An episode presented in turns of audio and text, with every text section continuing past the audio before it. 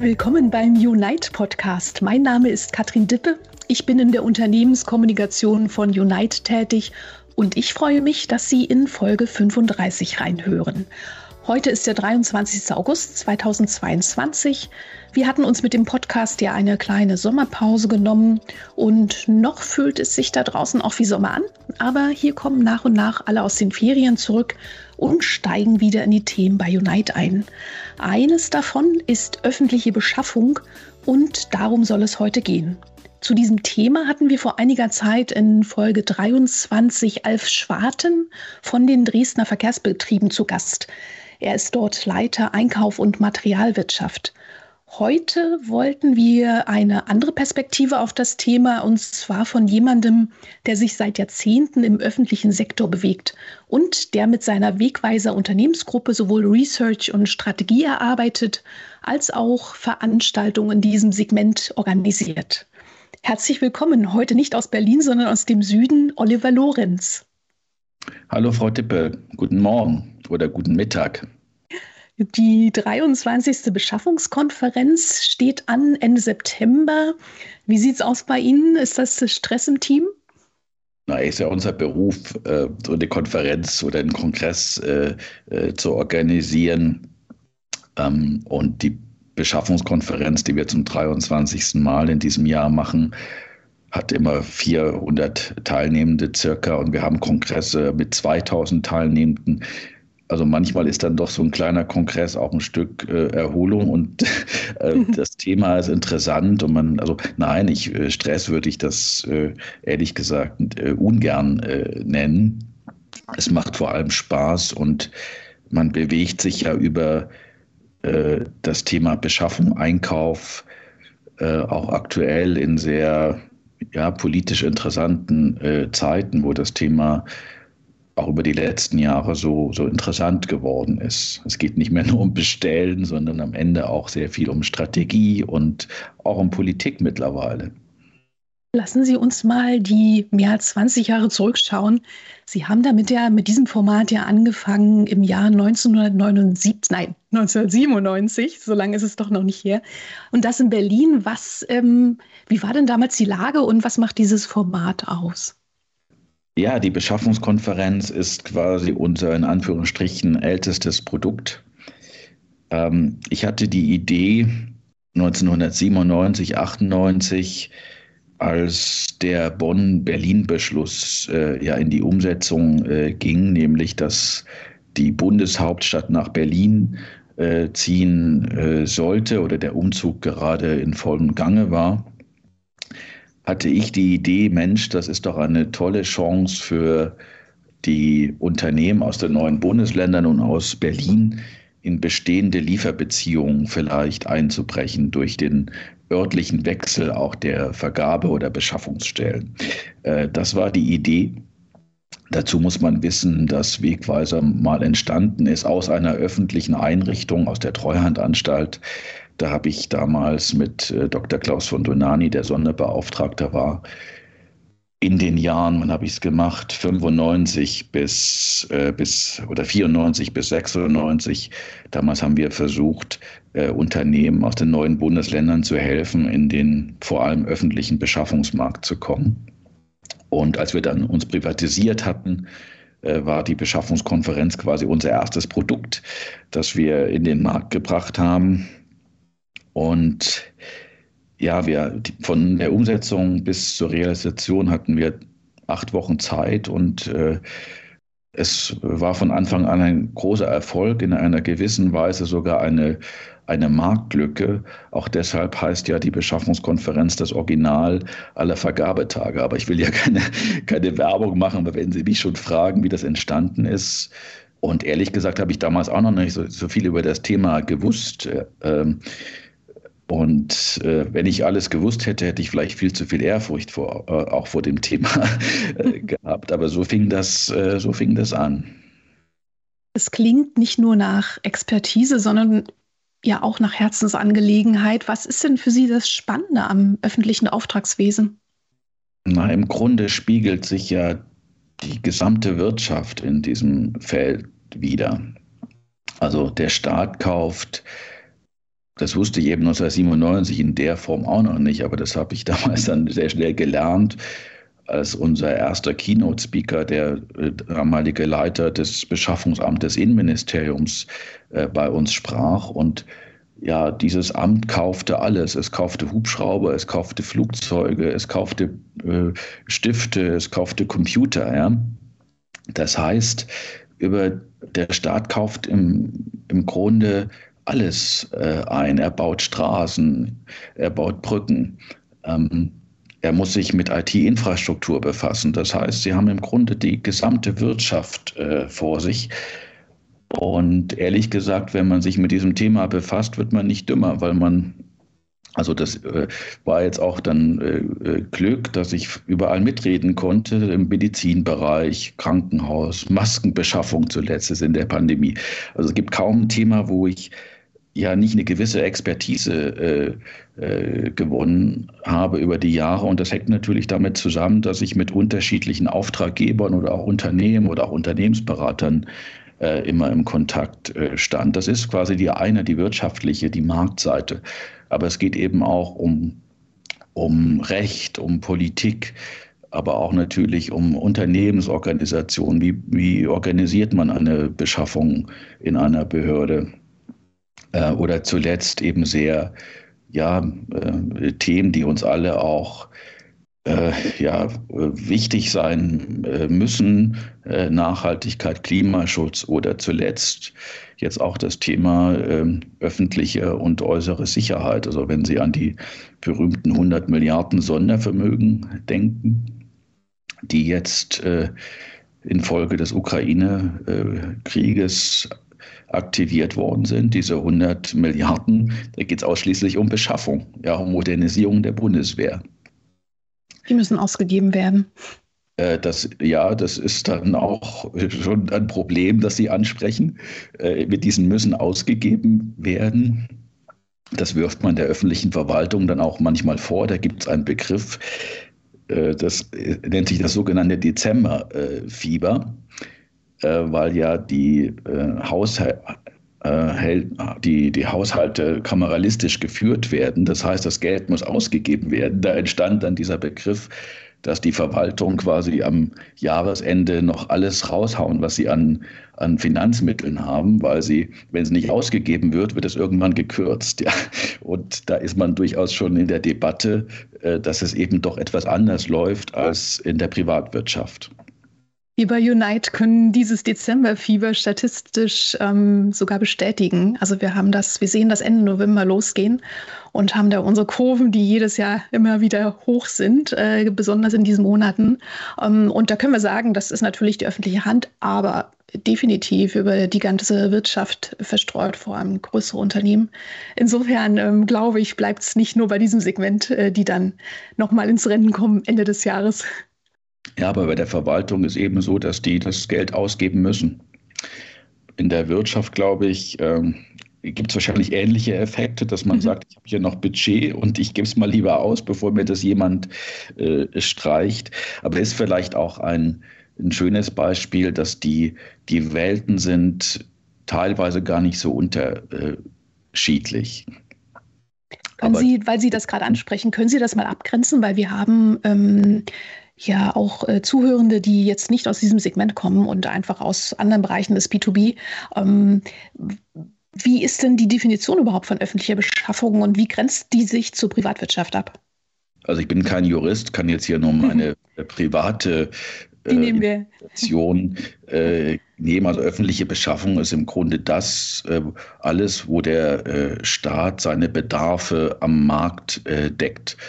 Und der Staat sind eben äh, äh, vor allem Gebietskörperschaften, Bund, Länder, Kommunen.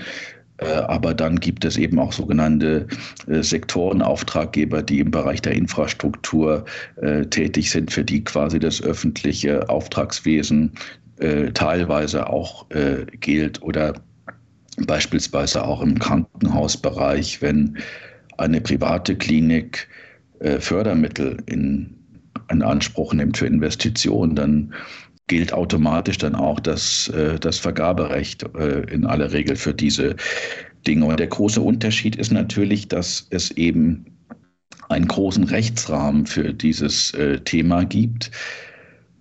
Und äh, seit den 70er Jahren ist das vor allem eben auch ein, ein europarechtliches äh, Thema. Das heißt, äh, die EU hat äh, dann dafür gesorgt, dass auch da Transparenz und Wettbewerb europäisch herrscht. Und äh, so kam es dann, dass es diese sogenannten Schwellenwerte gibt.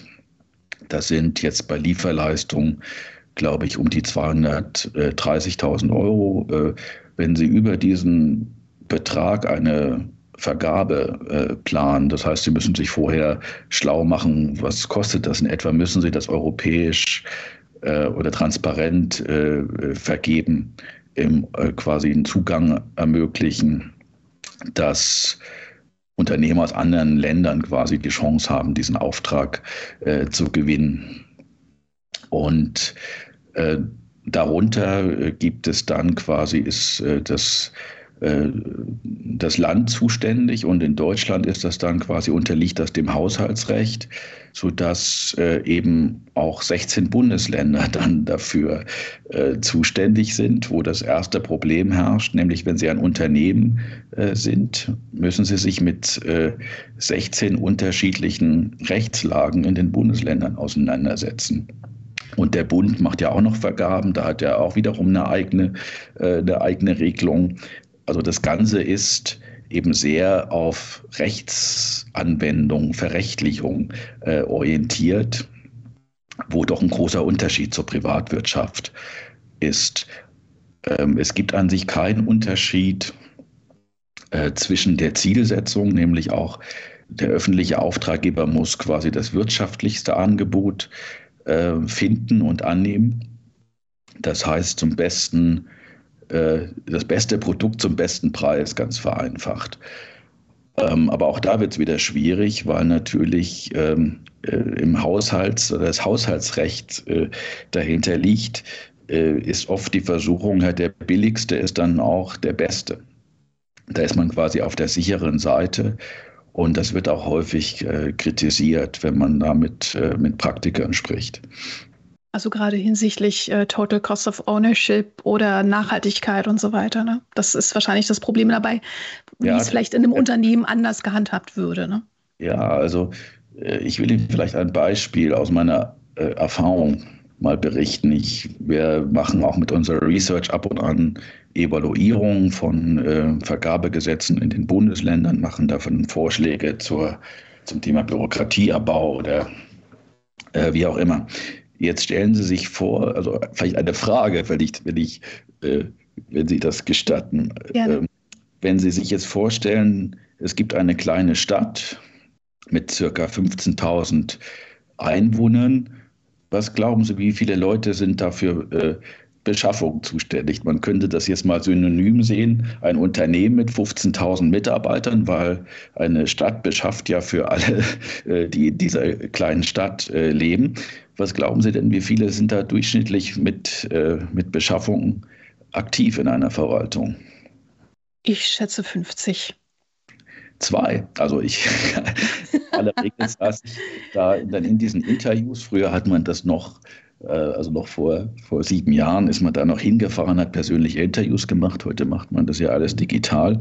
Aber ich saß dann häufig äh, ganz einfachen Verwaltungsmitarbeitenden gegenüber.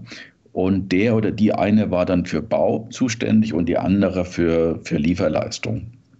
Und die kamen alle auch nicht aus dem Einkauf, sondern haben eben eine klassische äh, Verwaltungsausbildung und wurden irgendwann quasi versetzt oder zeitlich, jetzt machst du mal Beschaffung und Vergabe. Und da ist man eben durchaus bei der Krux, dass es eben wie so eine Rechtsanwendung gesehen wird in der Verwaltung und weniger als betriebswirtschaftliche äh, Herausforderung.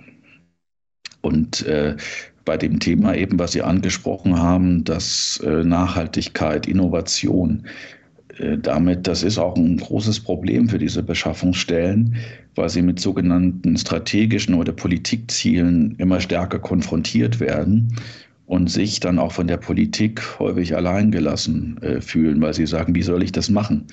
Ja, ich, äh, ich darf nicht mal auf Messen gehen, um mich quasi zu informieren. Ja? Mhm. Also die fühlen sich sehr, sehr häufig äh, überfordert. Und weil es in aller Regel eben auch, ich sag mal, die, an der Struktur ähm, äh, fehlt in der Organisation.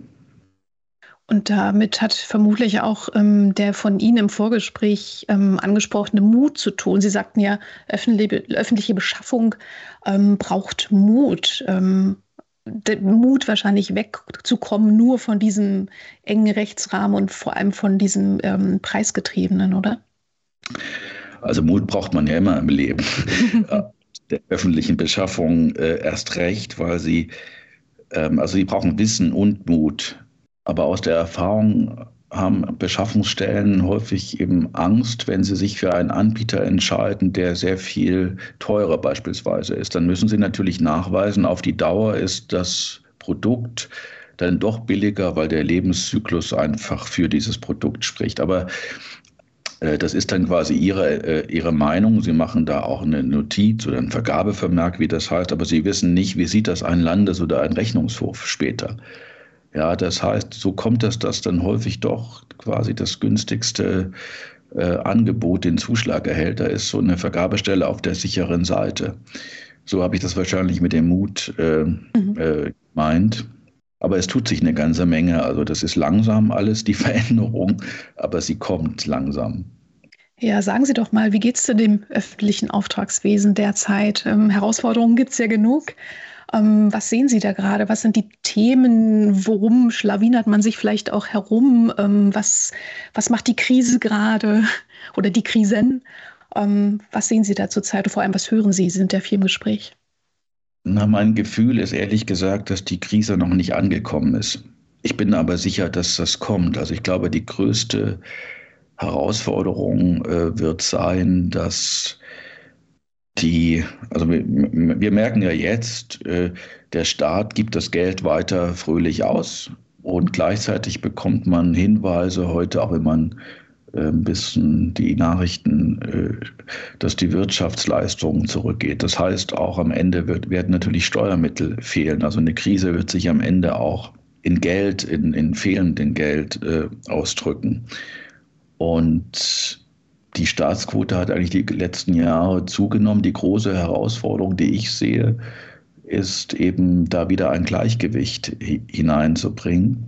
Und äh, ich sehe aber wiederum, dass die Vergabestellen damit noch nicht in der Praxis äh, konfrontiert sind. Äh, was jetzt natürlich kommen wird, ähm, das ist aber auch noch nicht angekommen, ist die Frage, welchen Beitrag die Verwaltung selbst leistet zum Thema Energieeinsparen. Ähm, da gibt es ja jetzt die ersten äh, Entwürfe, dass äh, das Licht nicht mehr brennen darf in der Verwaltung, dass die ähm, Büros nur noch mit 19 Grad beheizt sein sollen. Also das ist auch ein Thema, was zumindest in die Beschaffung hineingeht. Und da wird schon jetzt einiges äh, passieren. Und das wichtigste Thema ist natürlich die Frage von Optimierung und auch Digitalisierung, wo die öffentliche Verwaltung doch ein ganzes Stück äh, hinterherhinkt. Hinterherhinkt eben wegen dieser angesprochenen Strukturen oder auch, Sie hatten mal gesagt, ähm, äh, man will immer alles nochmal selber entwickeln, was es eigentlich schon gibt. Woran, woran hakt es? Naja, das hakt zum einen, dass natürlich eine also öffentliche Beschaffung und Digitalisierung ist erstmal ein rechtliches Thema. Das mhm. heißt, man muss dieses ganze komplexe Gebilde rechtlich sicher abbilden.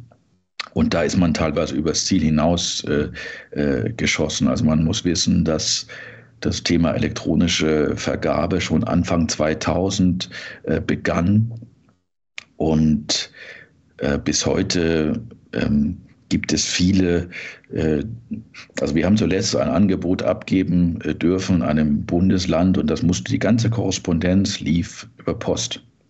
Beziehungsweise, weil ich zu spät war, bin ich dann dahin gefahren und habe das beim Fördner äh, abgegeben. Und es war jetzt äh, doch ein ordentlicher Auftrag, also nicht nur 10.000 Euro, sondern ein bisschen mehr. Aber das läuft eben per Post. Und ich kann mir nicht vorstellen, dass es sowas in einer äh, größeren privaten äh, Organisation heute noch gibt. Aber in der öffentlichen Verwaltung gibt es das äh, äh, schon. Oder ein anderes Thema ist das Thema Lieferantenmanagement beispielsweise, da man da hat man, das ist eben ein Thema, was völlig neu ist in der Verwaltung, weil man ja immer so rangeht, oh, ich habe hier einen Bedarf, ich schreibe den aus oder vergebe den und ich gucke mal, wer sich meldet. Also das Miteinander arbeiten ist eher die Ausnahme in der öffentlichen Verwaltung, obwohl es so wichtig äh, ist. Ja, ein Unternehmen arbeitet mit seinen Zulieferern zusammen, entwickelt auch gemeinsam Dinge. Das ist eben sehr, sehr viel schwieriger. Da gibt es auch Verfahren, beispielsweise die Innovationspartnerschaft, die da mal rechtlich entwickelt worden ist, aber gibt kaum Anwendungsfälle dafür, ist dann immer extrem kompliziert und komplex. Sie hatten ja gerade aktuell ähm, gute Einblicke genau in diese Themen mit Ihrer Studie Zukunftspanel Staat und Verwaltung. Haben Sie uns da ein paar Zahlen mitgebracht? Wen haben Sie da eigentlich gefragt? Also, jetzt erwischen Sie mich auf dem falschen Fuß, weil da habe ich Zahlen dabei. Also, unser Zukunftspanel ist eine Befragung, die wir an Behördenleitungen mhm. richten und da kann ich Ihnen nur sagen, dass in den letzten Jahren das Thema Beschaffung äh, endlich wichtiger geworden ist aus Sicht der Behördenleitung. War früher überhaupt äh, für die nicht, äh, nicht relevant. Äh, darunter leidet auch die, die, äh, die Organisation, äh, also die, die Vergabestellen sind im Grunde unter ferner Liefen häufig, ja, und im Grunde die Bestellabteilung. Aber das, was man eben unter einer professionellen Beschaffung sieht, Nachhaltigkeit, strategisch einkaufen, das entwickelt sich äh, langsam erst. Also beim Zukunftspanel ist es so, dass ähm, äh, eben wir nur sagen können, endlich äh, wird die Beschaffung aus Sicht der Behördenleitung ähm, als wichtig äh, wahrgenommen. Eine andere Studie haben wir gerade gemacht für ein äh, kleines äh, Bundesland in den neuen Bundesländern, wo es um die Frage ging, welche Potenziale gibt es für Bürokratieabbau. Und äh, da haben wir hinterfragt, ja, wie ist denn der Durchdringungsgrad der Digitalisierung? Und da war eben viele Dinge kannte man gar nicht, die man eigentlich in einem Unternehmen äh, macht. Also ich würde mal sagen, der Digitalisierungsgrad so um gerade um die 50 Prozent, die digitale Instrumente ab und an nutzen. Wenn, wenn wir nochmal auf die, auf die Kleinstaaterei sozusagen, also auf die, diesen Flickenteppich an verschiedenen ähm, ja, Regelungen in den Bundesländern gucken, ist das etwas, was, womit man einfach leben muss? Oder ähm, glauben Sie, dass das sich irgendwie auch nochmal anders entwickelt?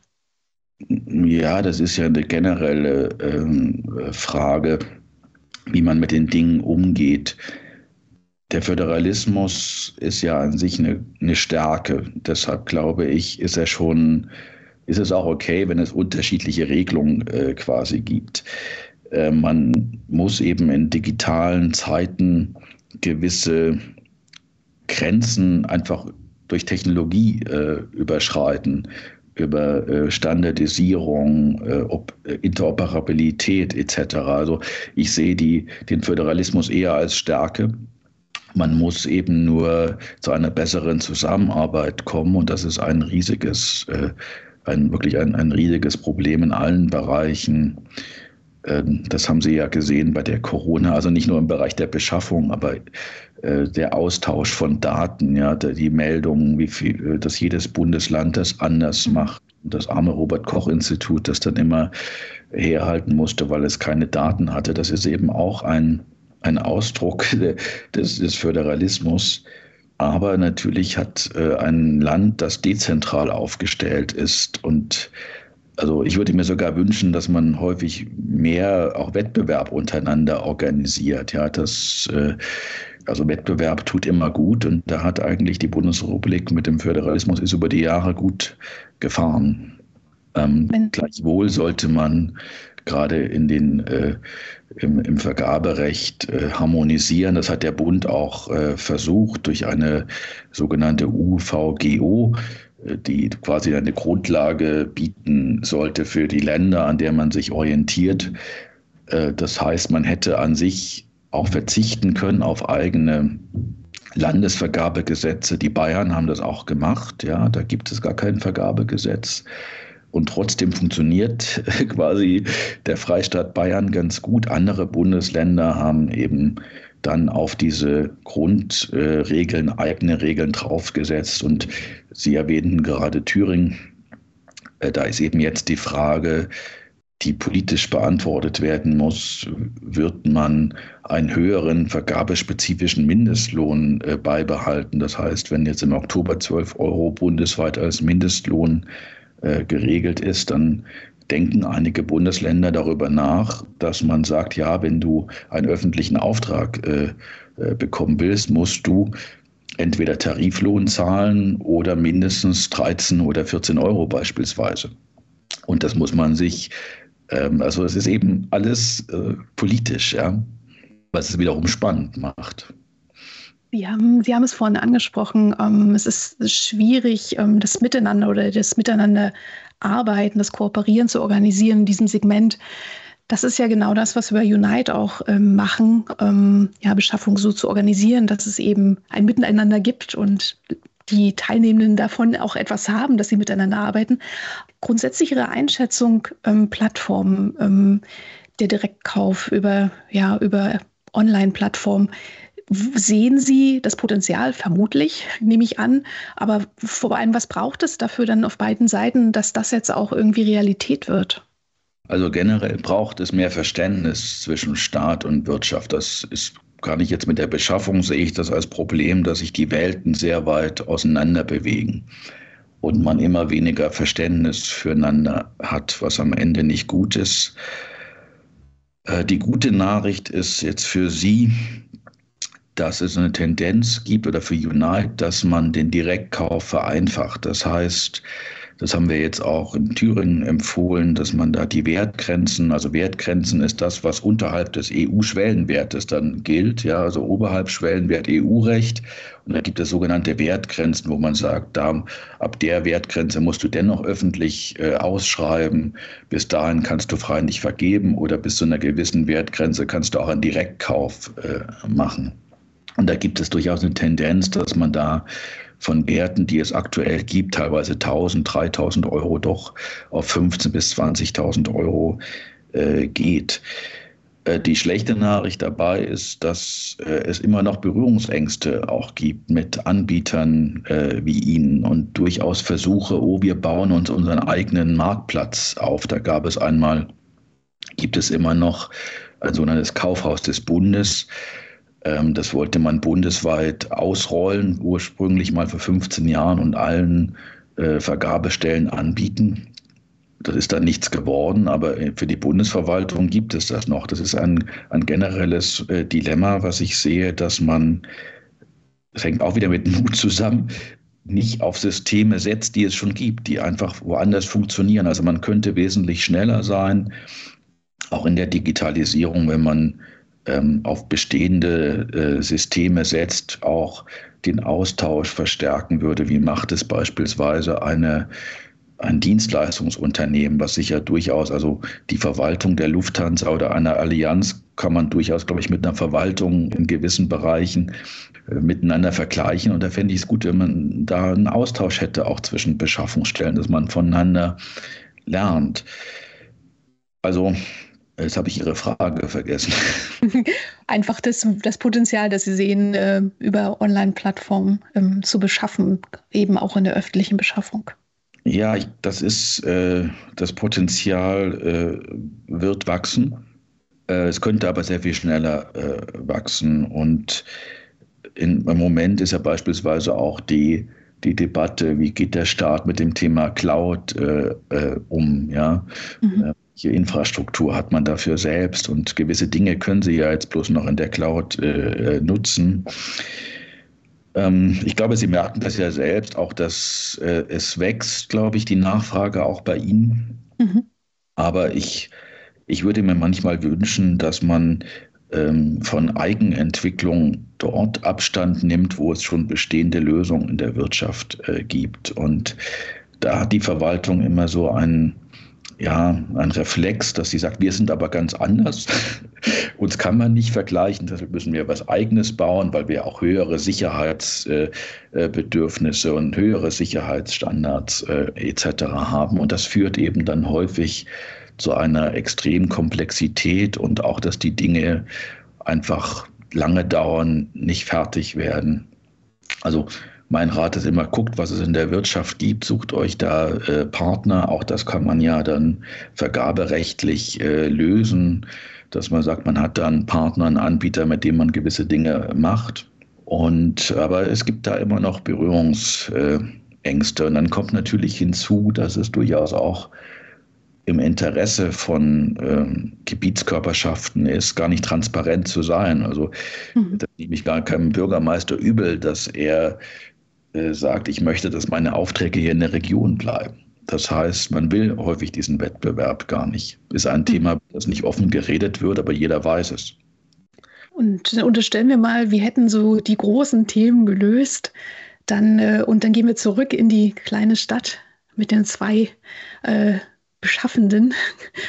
Dann müssen die ja auch noch überzeugt werden, oder? Ich glaube, die überzeugen sie. Die können nur gar nicht, also wenn sie denen ein System wie ihres zur Verfügung stellen und sagen, du musst hier nur, äh, ich vereinfache mal, so wie du das auch privat äh, gewöhnt bist, wenn du etwas brauchst und das ist das dann ein, zwei Tage später da, dann würden die das machen. Aber die Beschaffungsstelle kann das nicht selbst entscheiden. Äh, da gibt es dann eine Digitalstrategie des Bundes, des jeweiligen Landes und die Kommune schaut, was darf äh, es überhaupt machen. Also da sind wir wieder beim Thema äh, Mut, aber ich glaube, diese beiden, die ich da kennengelernt hatten, würden das zumindest bei den Produkten, wo es geht, liebend gern machen. Wir freuen uns auf jeden Fall drauf, ähm, haben ja auch schon äh, immer mal wieder auch Highlights, wo wir dann merken, es kommt eben doch auf Partner und auf, auf den Menschen dahinter an, der eben genau diesen Mut oder diese Innovation auch ähm, gut findet. Ja, vielen Dank für die Einblicke, Herr Lorenz. Ähm, wir freuen uns auf jeden Fall auf Berlin und äh, wünschen für das kleine intime Event auf jeden Fall noch eine gute Vorbereitung und ja, dann auch ähm, eine schöne Veranstaltung. Ja, so, so klein wird es doch nicht. Es hat mir Freude gemacht, mit Ihnen hier zu plaudern über dieses. Also ich hoffe, ich konnte vermitteln, dass das Thema einfach unglaublich mhm. spannend ist und doch eben alle betrifft.